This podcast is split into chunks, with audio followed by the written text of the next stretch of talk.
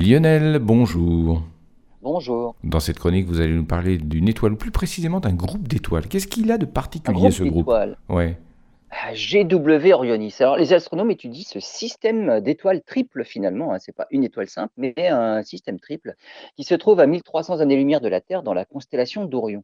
Dans ce système de trois étoiles, deux sont relativement proches l'une de l'autre, hein, puisqu'elles se trouvent à une distance de l'ordre de celle entre le Soleil et la Terre. En revanche, la troisième tourne autour du couple un peu plus loin. Elle est un, un peu plus proche que ne l'est la planète Saturne dans le système solaire. Et au-delà de ces trois étoiles, les astronomes avaient découvert la présence d'un disque de poussière constitué de trois anneaux de poussière qui s'étend de 400 fois à 1300 fois la distance entre le Soleil et la Terre. L'anneau interne est l'équivalent de la ceinture de Kuiper qu'on trouve à partir de l'orbite de Pluton chez nous.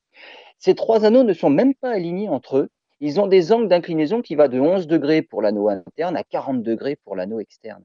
Les dernières hypothèses avancées par les astronomes suggèrent que c'est la présence de planètes qui auraient partagé les anneaux en plusieurs entités différentes. Et ce serait donc maintenant la première fois qu'on verrait des planètes en orbite autour d'un système stellaire triple. Des planètes qui seraient assez difficiles à détecter dans les anneaux, mais ce sera probablement l'objet de prochaines campagnes d'observation.